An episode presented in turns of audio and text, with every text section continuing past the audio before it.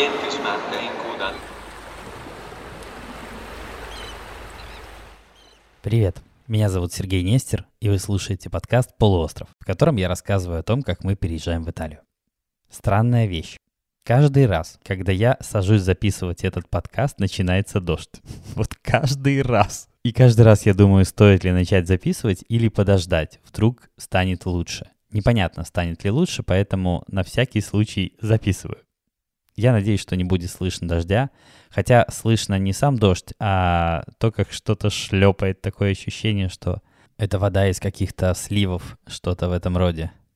Слышны не капли, слышно, как что-то журчит и хлюпает. Ну, надеюсь, что вам не слышно, мне слышно. Итак, что у нас нового? Мы отметили шестилетие нашей школы итальянского с коллегами по Zoom. Да, звучит странно, но поскольку мы работаем удаленно, для нас это абсолютно нормальная история. Мы всегда отмечаем праздники по Zoom. В целом, когда мы делали это в первый раз, мы думали, что это будет выглядеть слегка ненатурально. Нет, все окей.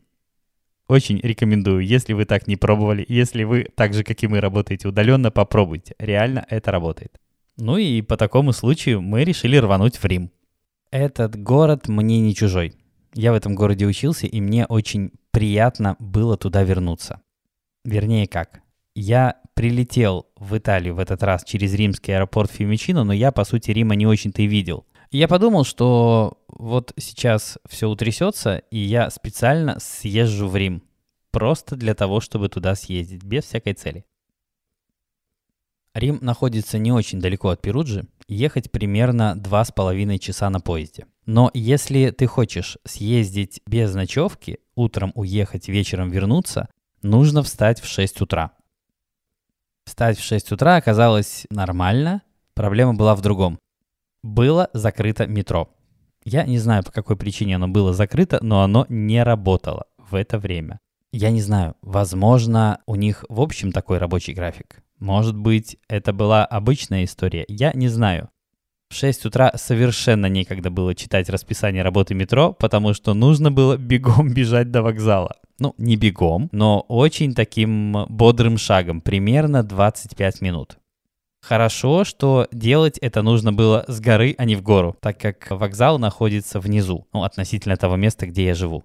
Я живу на самой верхушке этого холма, поэтому если мне куда-нибудь нужно, я обычно спускаюсь, а возвращаться домой всегда приходится наверх. Это вот то правило, которое работает здесь 100%.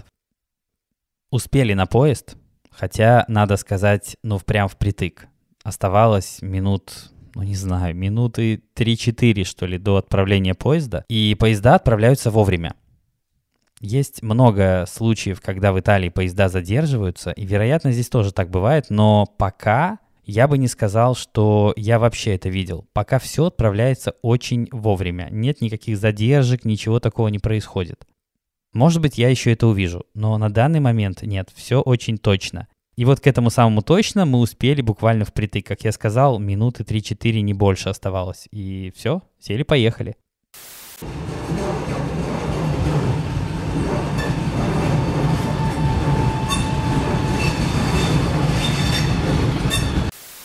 Отличная штука есть в итальянских поездах.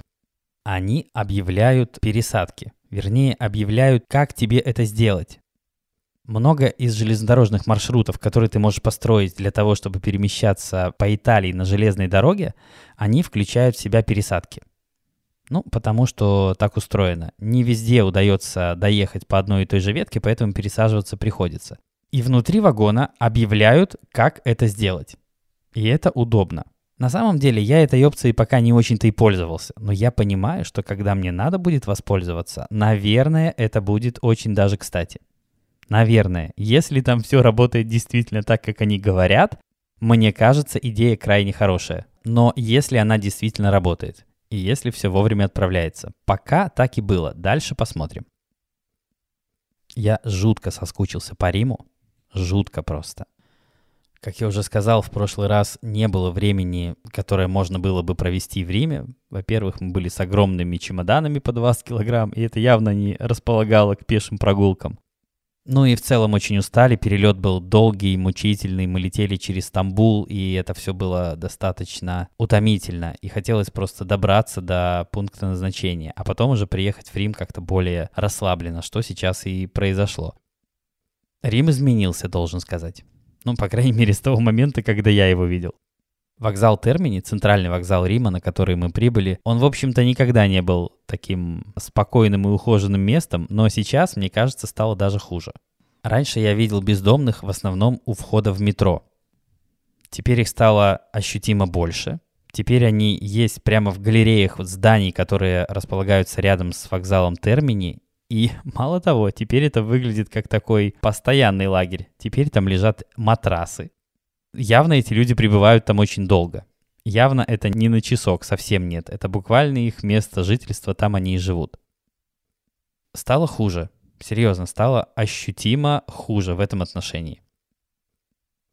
От Термини идет улица, которая называется Виа Национале. Я по ней раньше ходил пешком частенько. В этот раз я решил повторить тот же маршрут, пойти от центрального вокзала Термини по Виа Национале до Витториано. Витториано — это здоровенный такой монумент, который итальянцы называют печатной машинкой. Наверняка вы его видели.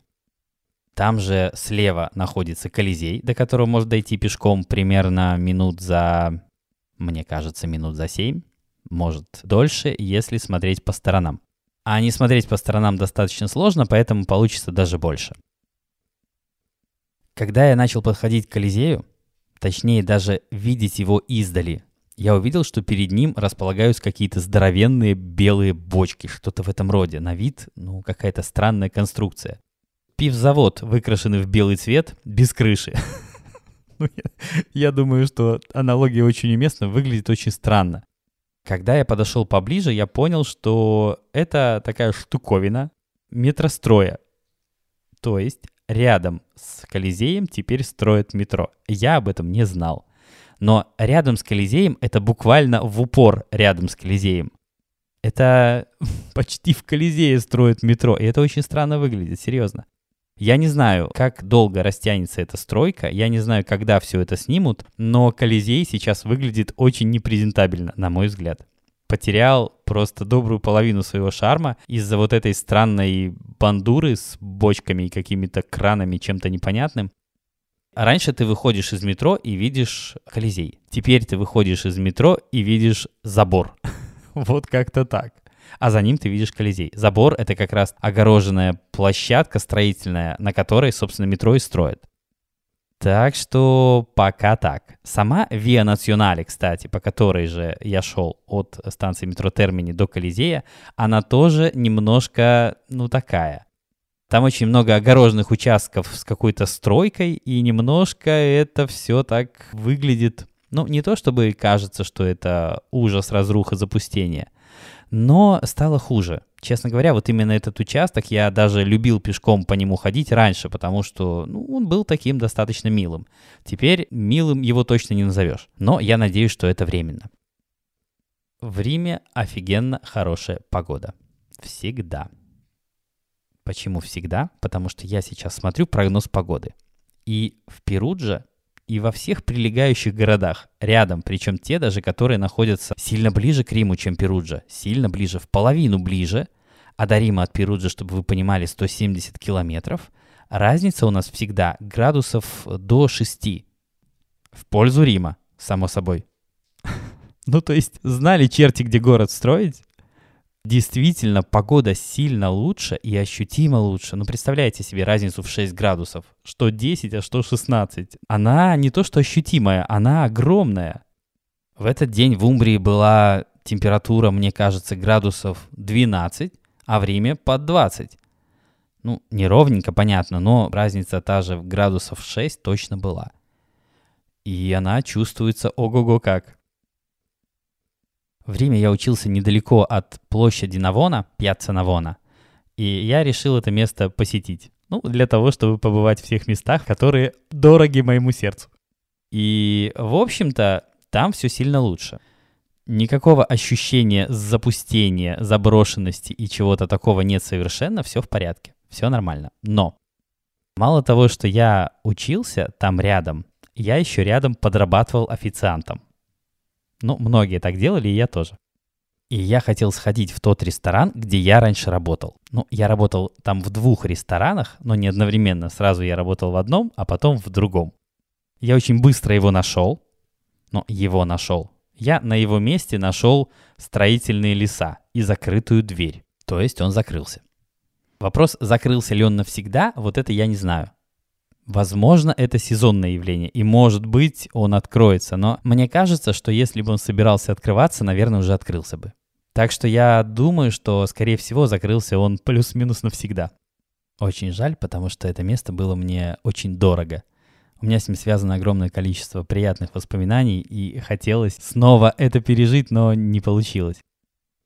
Да, кстати, у меня есть одна история, которая связана с этим местом. Когда я подрабатывал официантом, я делал эспрессо. Ну, такой здоровенный эспрессо машине. После чего мои коллеги-официанты приносили мне обратно чашки. Эти чашки я загружал в машину, ну и таким образом получал новые чашки для новых эспрессо. К чашкам, само собой, прилагались блюдечки и ложечки. Блюдечки фарфоровые, ложечки, соответственно, металлические. И все эти ложечки были одинаковыми, кроме одной.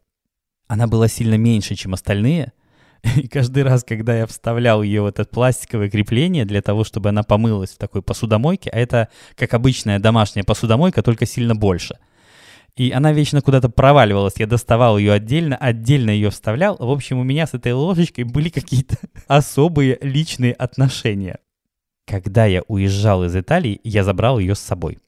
Честно, я даже ни у кого не спросил. Наверное, можно сказать, что я эту ложку стащил, даже так.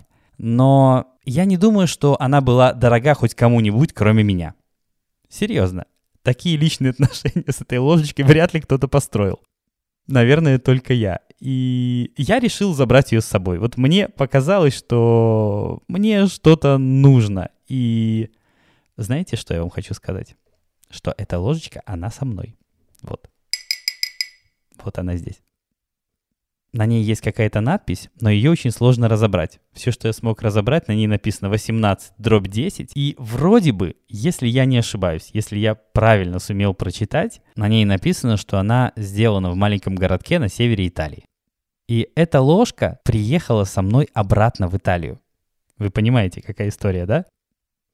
То есть она уехала со мной из Италии, а потом вернулась со мной в Италию. Вы понимаете, да, какая глубина отношений между нами? Ух. Ну, в общем, я держу ее в руках прямо сейчас. Серьезно, вот пока я записываю этот подкаст, вот она вот, вот здесь вот рядом со мной. И это, мне кажется, забавной какой-то историей. Не знаю, насколько она кажется забавной и вам тоже, но мне эта история нравится почему-то. Возможно, потому что она очень личная, она очень моя. И, вероятно, поэтому я так к ней отношусь. Но поскольку ресторанов было два, я надеюсь, вы помните, один оказался закрыт, а второй нет. Я нашел второй ресторан, и оказалось, что он благополучно себе работает. И не просто работает. На улице стоит огромная очередь на обед – а мы были там в обеденное время, и люди на улице стояли и ждали возможности пообедать. Ждали, пока освободится какой-нибудь столик, причем либо снаружи, либо внутри, где-нибудь. Не было свободных вообще нигде. Хотя в такую погоду она была неплохой, хотелось посидеть снаружи.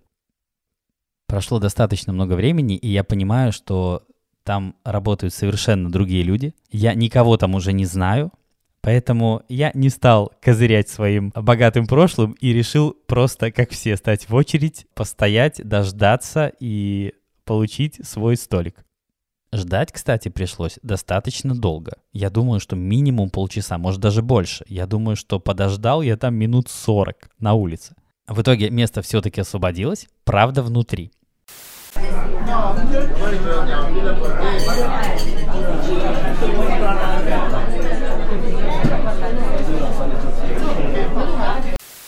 Мне задали резонный вопрос, хочешь ли ты подождать место снаружи или возьмешь то, что есть. Я предпочел взять то, что есть. Учитывая то, что минут 40 пришлось подождать хотя бы этого столика, я не знаю, что было бы, если бы я принципиально стал ждать столик на улице. Решил не рисковать. Но народу было огромное количество. Что за столиками, что ждущих столики. Было очень много. И пока я стоял ждал, я обратил внимание, что все почему-то заказывали артишоки в двух вариациях. Есть два типичных способа в Риме приготовить артишоки. Это по-римски и по-еврейски. Были и те, и другие. Я пока ждал, видел, как официанты выносили блюда к столикам, которые находятся на улице, и там очень часто встречались как раз артишоки. Я артишоки заказывать не стал, потому что я уже научился их готовить дома. Я решил взять то, что дома я не готовил. Я заказал блюдо из мяса, которое называется сальтимбокка. Было ничего. И еще есть такая типичная римская штука, не знаю, как на русском правильно это назвать, но если попытаться описать, это анчоусы в цветках цукини. Ну, звучит экзотично, но все на самом деле достаточно прозаично выглядит. Это цветки кабачков, внутрь которого вкладывается анчоус, немножко сыра, и все это в кляре как-то обжаривается. В общем, ничего себе такая штукенция. Звучит сложнее, чем я ее описываю. Она достаточно простая. После обеда стало достаточно жарко. В городе есть большое количество таких питьевых фонтанчиков, и очень удобно ими пользоваться для того, чтобы постоянно пополнять запасы воды в бутылке. Правда, очень удобно. Мы дошли пешком примерно до Ватикана, а оттуда направились в сторону римского квартала Трастевере. Очень такое интересное место. Описывать его голосом смысла большого нет. Я лучше в нашем канале, в канале Полуостров, в Телеграме выложу фотографии, посмотрите. В Трастевере, кстати, я обнаружил бар, в котором отличный кофе, и стоит он ровно 1 евро. Что в Италии я начал уже встречать все реже и реже. Потому что обычно он стоит уже там 1,10 и что-то такое. И это очень неудобно. Это очень неудобно, потому что у меня кошелек, в котором нет отделения для монеток. Совершенно. И если 1 евро монетку еще можно куда-то положить, ну не знаю, запихнуть ее в какой-нибудь отдельный кармашек в рюкзаке или еще что-нибудь такое, то для того, чтобы положить туда 1 евро 10 центов, 1 евро 20 или что-то в этом роде, уже какая-то спецоперация нужна. И у меня, как правило, совершенно нет мелочи. Из-за этого в Италии я никогда не могу купить кофе. Это проблема. Потому что итальянцы не любят, когда кофе покупают с карточки. Я пытался выяснить, почему это так, а потому что итальянцы платят комиссию за каждый платеж, который провел банк.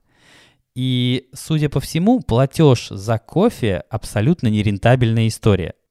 То есть, если я правильно все понял, проблема в том, что комиссия банка может превышать стоимость, собственно, кофе. И поэтому итальянцы так не любят, когда им протягивают карточку, чтобы рассчитаться за один кофе. Но это еще не все. Еще итальянцы не любят, когда ты протягиваешь им, например, 50 евро. Попытки рассчитаться за тот же кофе. И в итоге абсолютно странная ситуация. Ты должен иметь при себе какую-то комфортную для них сумму. Это должно быть либо монетки по евро 2 и так далее, либо что-нибудь вроде 5 евро, 10 евро. Вот 20 уже хуже. Даже 20 евро, мне кажется, кто-то уже так немножко посмотрит на тебя не очень хорошо. Лучше мелочью, вот так, как они хотят. Ну, такая история. Мне это не нравится, но я понимаю, что, ну, здесь так.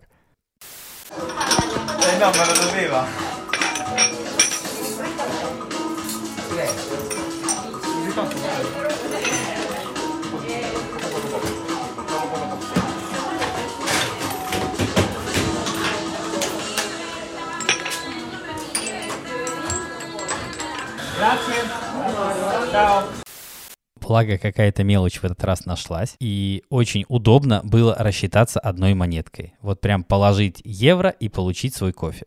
Ну хотя бы так. Ну хотя бы не надо добавлять 10 центов, потому что это вообще какая-то хрень. В общем, мне нравится концепция кофе за 1 евро. Это очень удобно, как минимум. Больше мы не осилили ничего. Абсолютно. После Трастевере куда-то идти было уже просто невозможно, потому что все это расстояние от Термини мы преодолели пешком, периодически петляя, заходя в какие-то переулочки симпатичные и так далее. И, в общем, хватило, хватило. Прогулка получилась достаточно насыщенной, достаточно трудоемкой, и гулять больше не хотелось.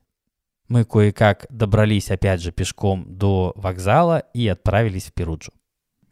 На чем эту поездку можно считать законченной. Кстати, недавно кто-то интересовался у меня в Телеграме судьбой моей переписки в WhatsApp с итальянской полицией? Ребята, пока ничего. Никаких новостей нет, но я буду держать вас в курсе. На этом эпизод окончен. Ищите нас во всех соцсетях по хэштегу «Живой итальянский». Пожалуйста, оставляйте оценки и отзывы на этот подкаст. Это очень помогает другим людям его услышать. А на сегодня все. А престо.